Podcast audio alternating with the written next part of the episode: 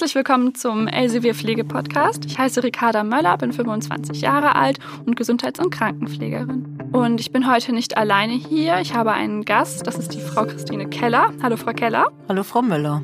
Frau Keller ist Lehrerin für Pflegeberufe. Außerdem ist sie Autorin und Redakteurin für das Pflege heute und Pflegen. Wir wollen heute über ein Thema sprechen, das euch im Laufe eurer Pflegeausbildung auf jeden Fall begegnet. Und zwar wollen wir heute über Evidence-Based Nursing sprechen.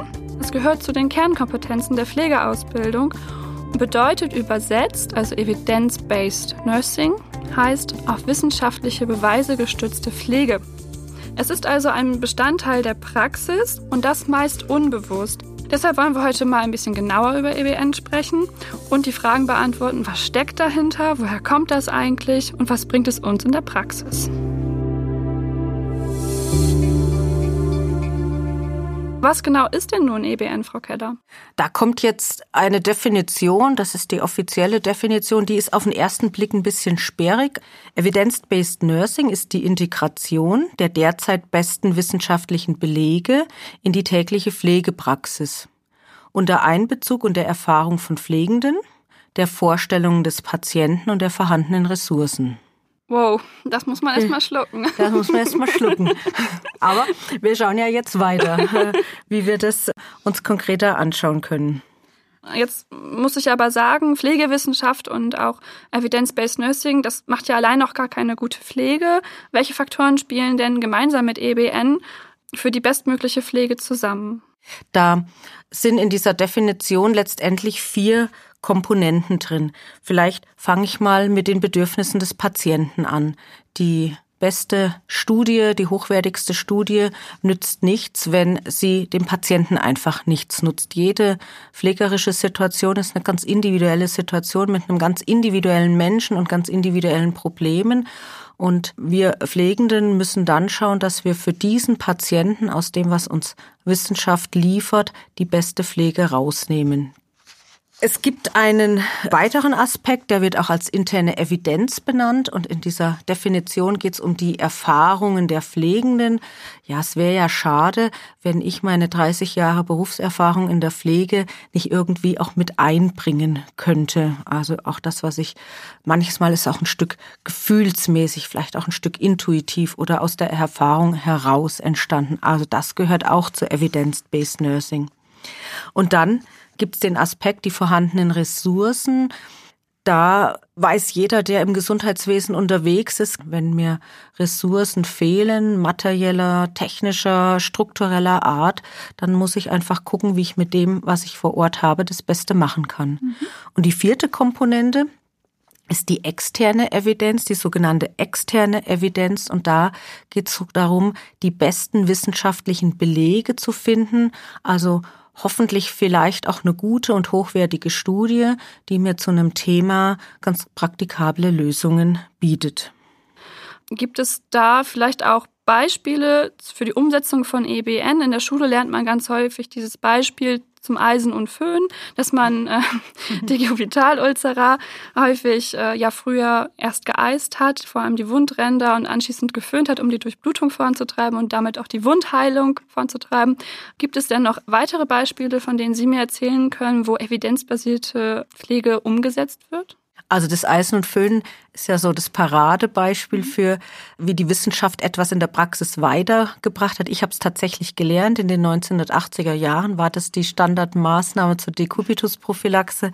So lange, bis eben die Pflegeforschung herausgefunden hat, es kann gar nicht funktionieren. Dekubitus entsteht durch Druck und ich muss da Druck entlasten und mit Wärme, Kälte richtig unter Umständen mehr Schaden an, wenn ich da Zellen ja überhitze zum Beispiel oder unterkühle.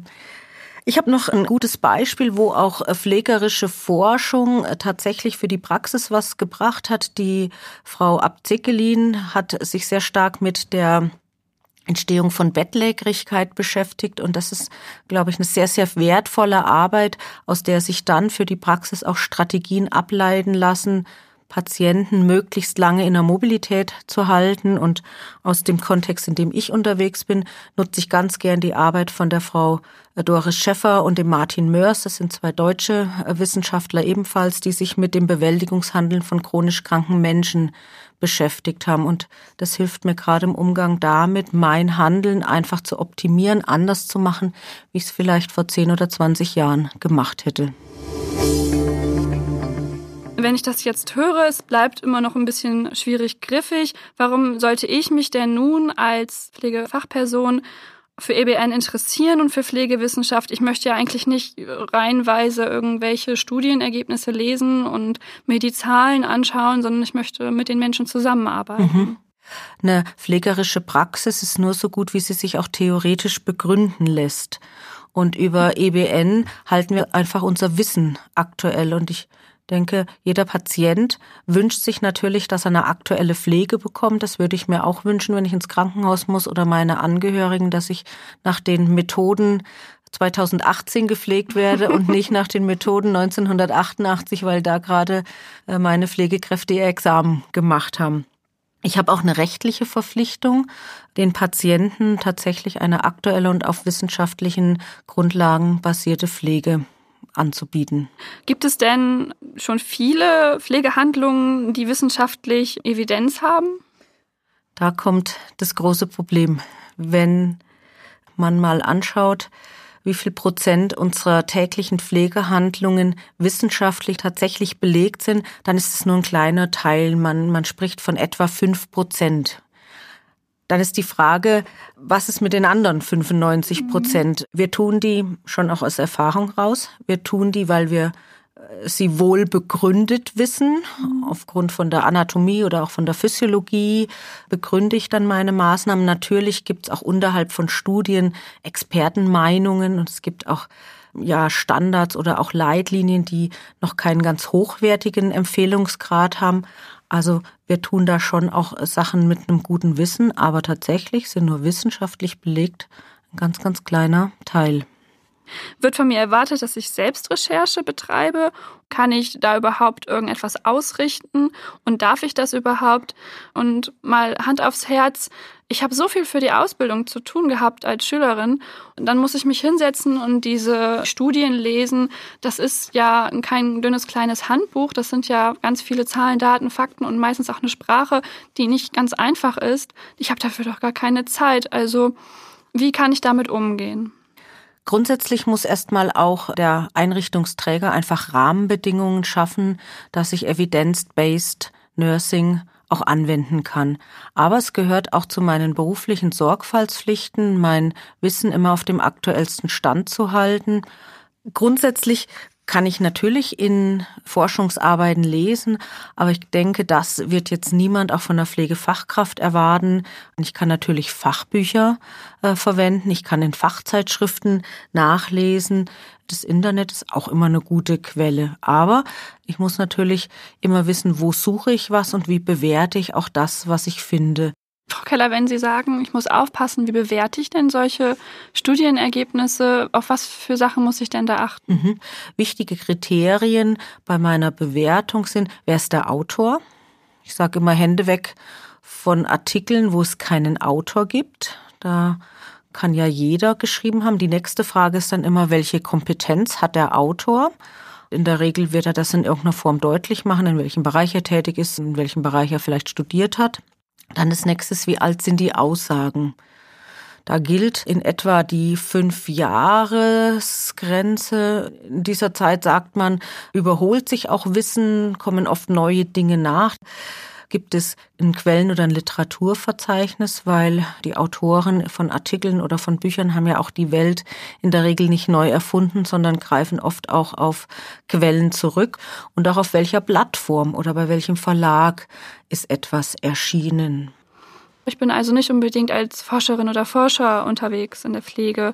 Wer forscht denn dann da? Mhm. Von wem lese ich denn sowas? Grundsätzlich wird ganz klassisch an Hochschulen und Universitäten geforscht. Dann ist vorstellbar, dass zum Beispiel auch das Gesundheitsministerium eine Forschung in Auftrag gibt oder auch Interessensverbände, zum Beispiel die Initiative Chronische Wunden, die sehr viel in den letzten Jahren rund um die Versorgung oder Behandlung von chronischen Wunden geforscht hat.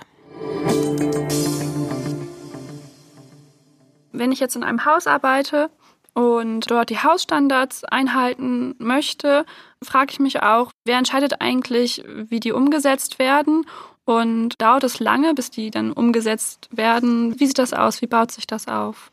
Krankenhäuser haben häufig Qualitätszirkel, haben manches Mal eine ganze Abteilung, die sich nur mit Standardisierung, mit Standarderstellung, mit Qualitätsmanagement beschäftigt, während so ein kleiner ambulanter Pflegedienst, da übernimmt es in der Regel immer jemand, der sich zu einem Thema auskennt oder vielleicht auch eine verantwortliche Pflegefachkraft. Und dann kommt es auf das Thema an. Die Einführung von einem Expertenstandard in einem Krankenhaus ist schon eine aufwendige Sache. Da braucht es ein richtiges Projektmanagement. Das kann, bis das durch alle Abteilungen implementiert ist, das kann durchaus auch ein Jahr oder anderthalb Jahre dauern. Wenn es einen Standard gibt von meinem Haus und ich feststelle, oh, ich habe in der Schule aber schon etwas Neues gelernt wie bringe ich das dann am besten den Kollegen dann bei, dass ich da vielleicht auch ein anderes theoretisches Hintergrundwissen inzwischen habe? Wie formuliere ich sowas? Das ist nicht so leicht und trotzdem ist es natürlich ganz wichtig, weil das Ziel ist ja, dass der Patient die beste und wirksamste Pflege bekommt. Und da ist einfach mal der Auszubildende über seine Lehrer, die viel näher natürlich an der Theorie und an der Recherche dran sind als eine Pflegefachkraft vor Ort, schon auch gefragt, das konstruktiv einzubringen. Da ist immer so ein bisschen die Art und Weise, wie man es macht. Auch der Zeitpunkt, nicht im größten Stress und nicht, hey, das ist alles Quatsch, was ihr hier macht, das macht man doch ganz anders. Das ist sicher nicht die ideale äh, Strategie aber trotzdem wichtig, äh, das konstruktiv anzubringen, zu sagen, hey, da gibt's eine neue Leitlinie, die ist ziemlich neu, da gibt's eine Forschungsarbeit und danach sollte das jetzt so und so sein. Also so, solange ich das also offen und konstruktiv mache, mache ich mich auch nicht unbeliebt damit und ich so weit sensibel damit vorgehen kann.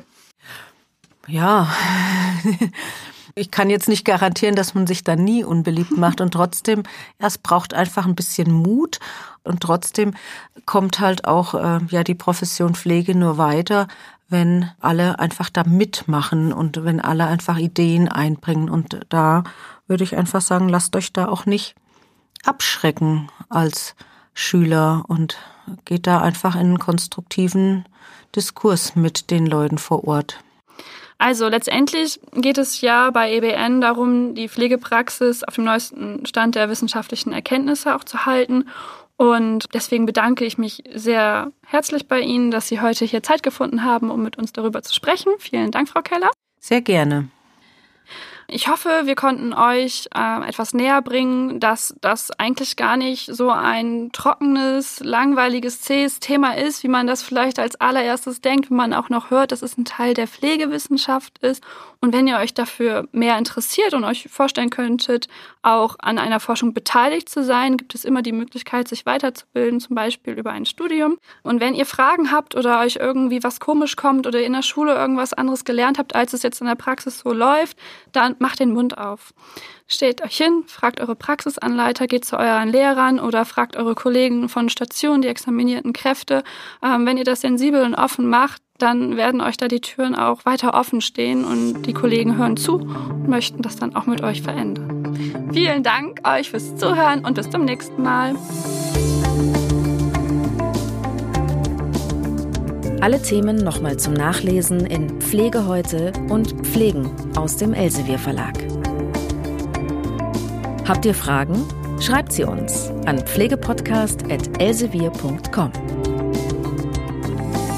Einen Überblick der Themen, die wir im Podcast behandeln, findet ihr außerdem auf elsevierpflegepodcast.de. Eine Produktion von Ikone Media im Auftrag der Elsevier GmbH.